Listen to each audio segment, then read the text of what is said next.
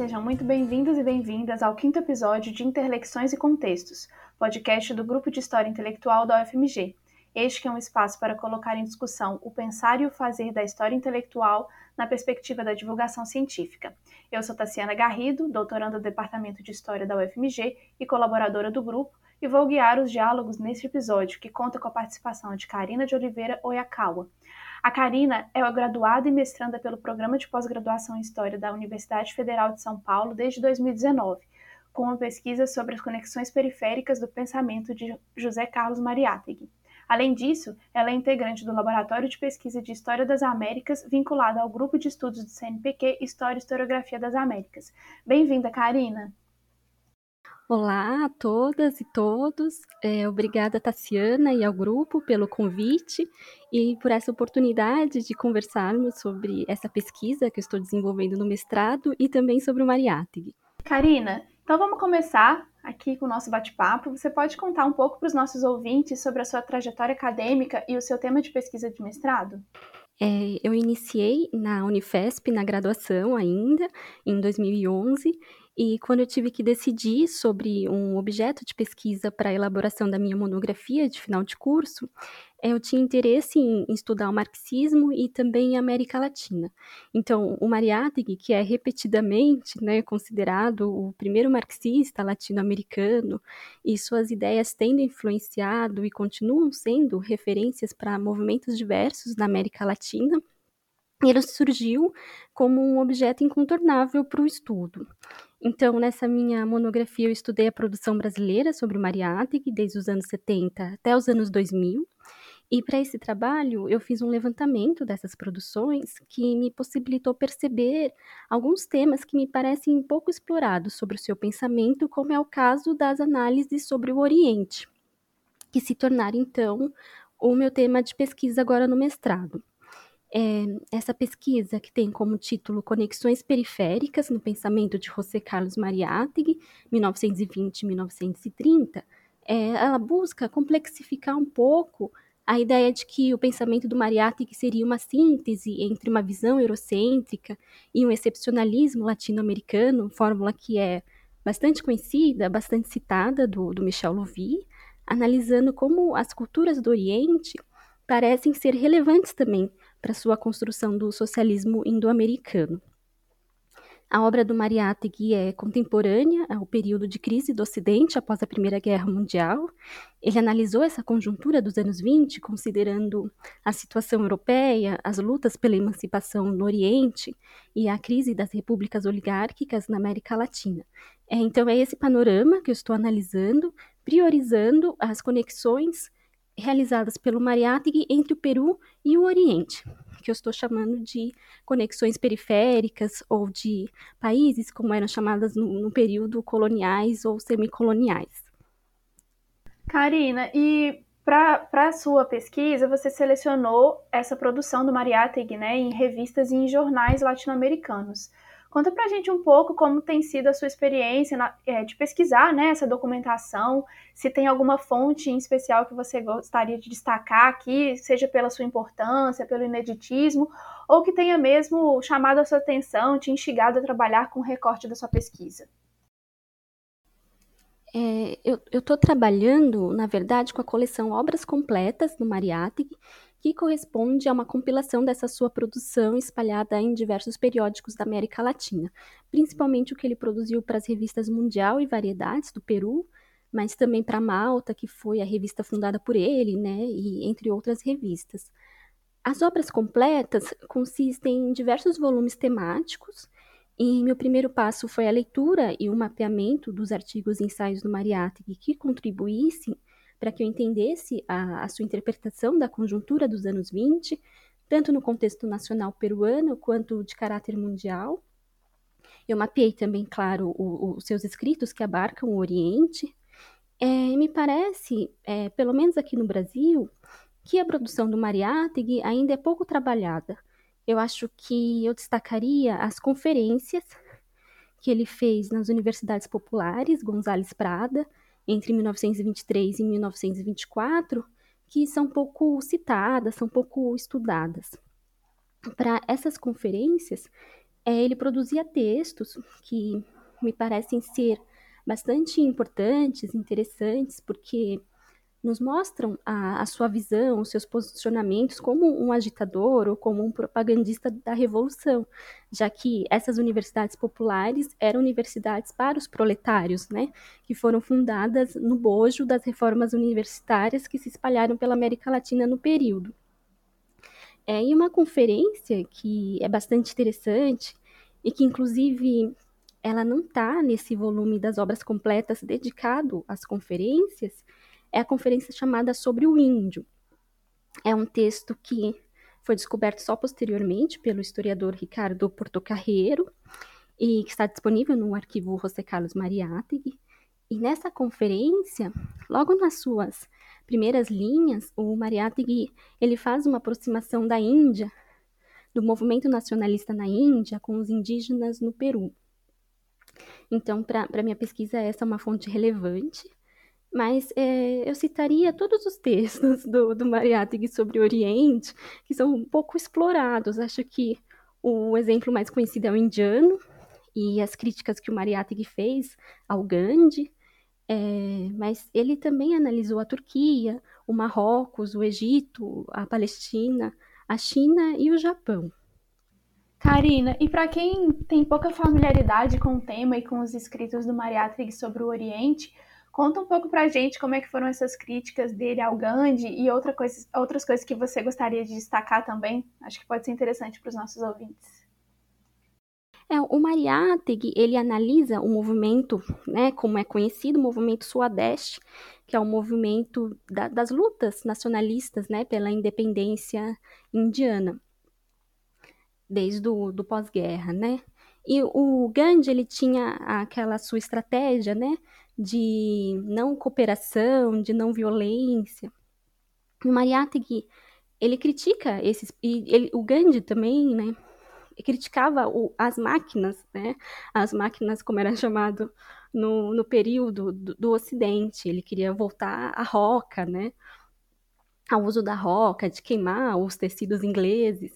Então, o Mariátegui, analisando essa situação, ele fala que é uma atitude muito romântica e anti-histórica querer desprezar as máquinas, desprezar o desenvolvimento capitalista na Índia, porque ele já estava, né? Ele já estava na Índia, não, não tinha como desconsiderar essa, essa realidade histórica.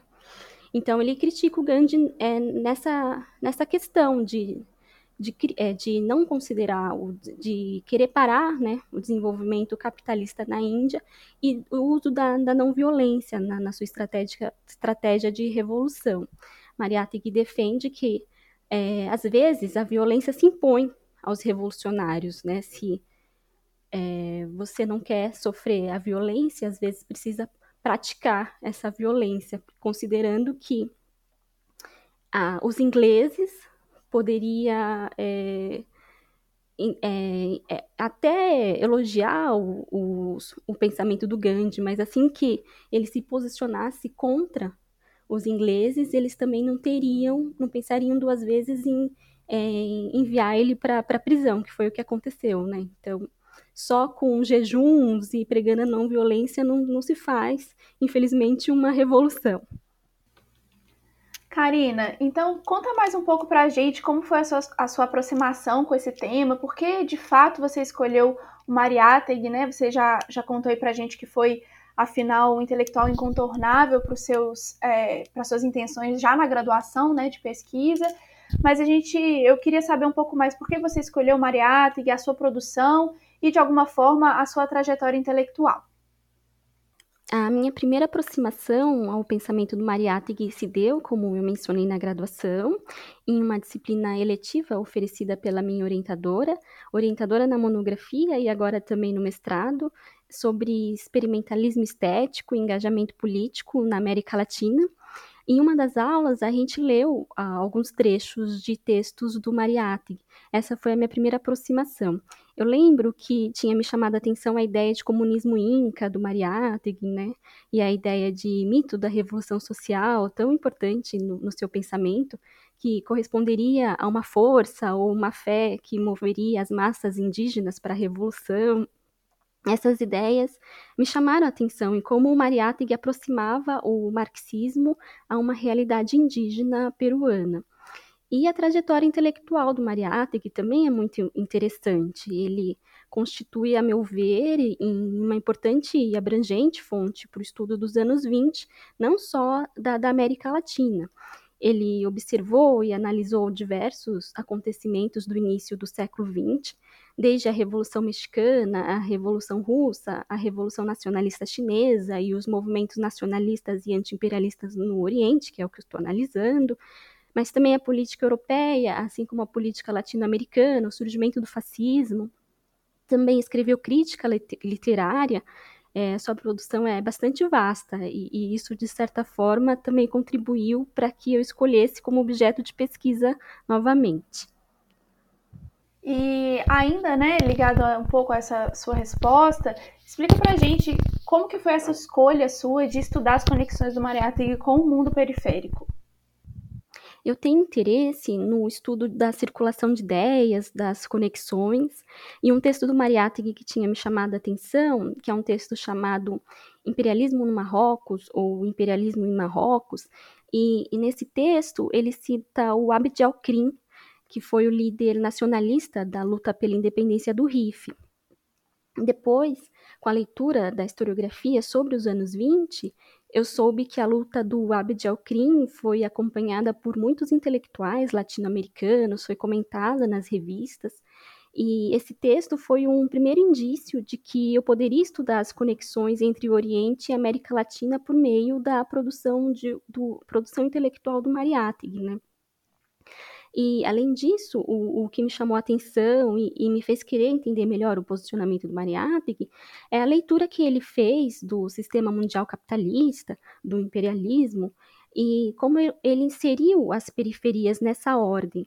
Qual é o lugar da revolução, o, o lugar da cultura e da tradição, as relações do centro com, com as periferias, o processo de modernização. São várias as questões que envolvem o mundo periférico e que têm a, a contribuição do Mariátegui em sua análise.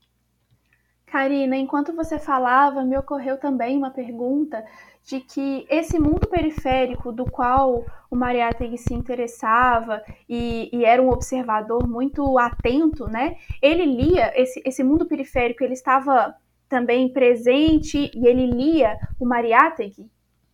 Havia um diálogo, uma circularidade dessa produção do Mariátegui?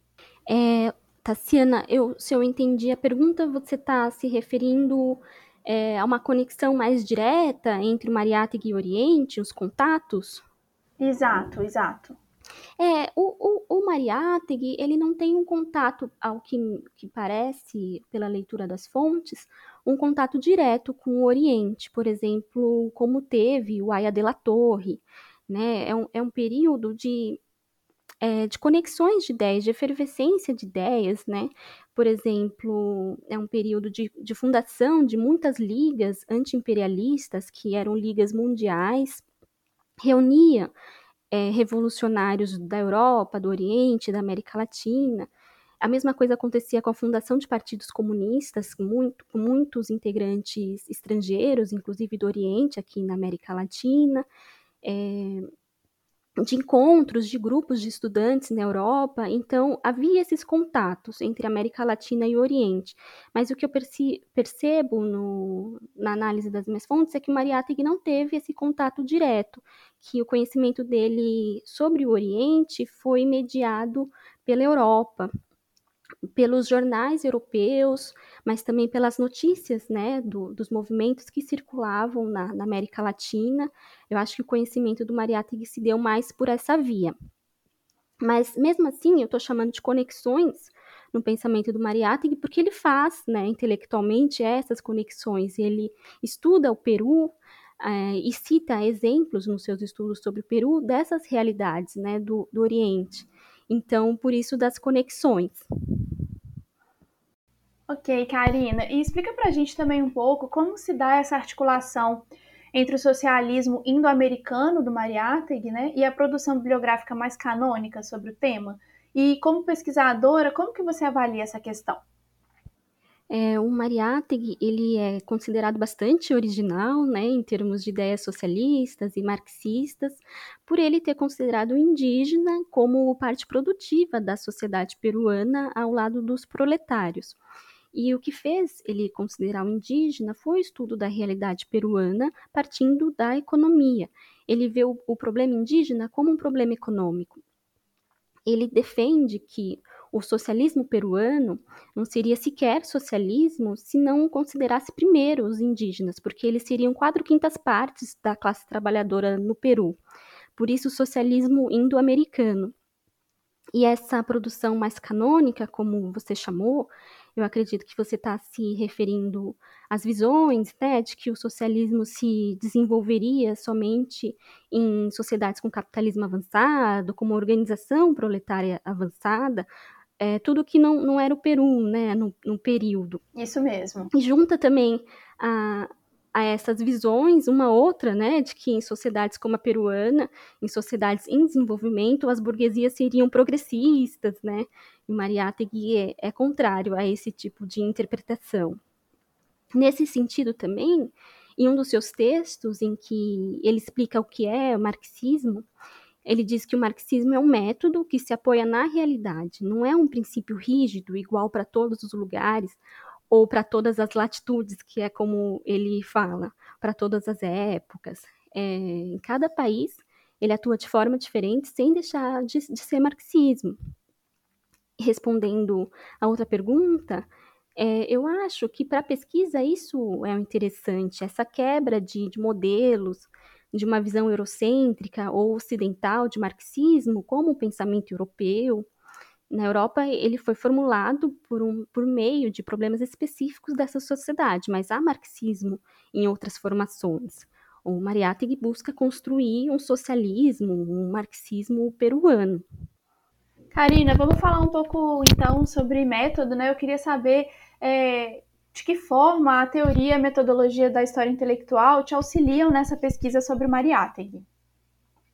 Eu estou trabalhando né, com textos no Mariátegui, com a sua produção intelectual, e essa metodologia me fornece ferramentas para isso, em como entender uma visão específica da história que é oferecida por meio da obra de um intelectual, em como, por meio de suas particularidades, poder acessar o passado e entender que passado é esse, que visão é essa que ele fornece. E a história intelectual, ou a nova história intelectual da América Latina, né, como analisa, por exemplo, o Elias Paut, também me ajuda é, a me afastar desses modelos, desses essencialismos que eu mencionei anteriormente, e pensar mais na, nas construções, nas dinâmicas de elaboração das ideias ou de um pensamento. Eu busco considerar essas questões quando eu analiso a, a produção do Mariátegui. E quais seriam, então, é, os desafios né, de se estudar um autor tão conhecido já no campo intelectual latino-americano como é o Mariátegui? E quais contribuições você espera trazer para o que já se conhece sobre o pensamento e a obra desse intelectual? Eu acho que o desafio é poder apresentar outras abordagens do, do seu pensamento. A, a, face nacional, essa do, do socialismo indo-americano, é a mais discutida, né? Mas é, o que eu percebo com a leitura das fontes é que, para além desse contexto nacional, o, o Mariátegui produz análises sistêmicas, inserindo o Peru no panorama mundial. Então, eu acho que é essa contribuição que eu pretendo trazer com a pesquisa. É, pode parecer um pouco contraditório, mas me parece que o Mariátegui é um intelectual bastante conhecido, mas a sua obra ainda não é. Karina, a gente vai chegando ao fim, então, das perguntas, e para encerrar, eu gostaria de saber se como que foi né, a, sua, a sua participação no grupo de pesquisa História Intelectual, narrativas, práticas e circulação de ideias e se essa participação contribuiu de alguma forma com a sua pesquisa. Sim, contribuiu. É, é, muito importante a gente poder apresentar e debater os desenvolvimentos de uma pesquisa. Então, todos os comentários acrescentam bastante. Mas não só na, na, minha participação, mas em todas as atividades que o grupo vem realizando desde o ano passado, quando eu comecei a acompanhar, contribuíram muito com, com a pesquisa, seja com indicações bibliográficas ou com a discussão e apresentação de aportes teóricos. É, eu estou aprendendo bastante. Karina, para a gente foi um prazer te receber na, no grupo e também aqui no podcast. A gente vai ficando por aqui então e agradecemos muito a sua participação. As portas estão abertas por aqui para, para novos encontros. Eu que agradeço, Tassiana. É, também gostaria de agradecer especialmente a professora Adriane Vidal, que coordena esse grupo, História Intelectual, Narrativas, Práticas e Circulação de Ideias. Agradeço pela receptividade que tiveram comigo e agradeço também a todos que estão nos ouvindo. Bom, pessoal, com isso vamos chegando ao fim do nosso podcast. Agradecemos aos ouvintes e às ouvintes e aproveitamos a oportunidade para convidar a todos e todas a participarem das nossas atividades no próximo semestre.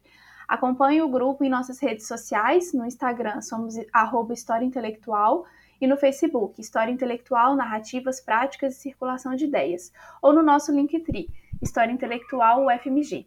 Chegamos ao fim e esperamos que vocês gostem de mais um episódio de Interlexões e Contextos, o podcast do Grupo de História Intelectual da UFMG. Até mais!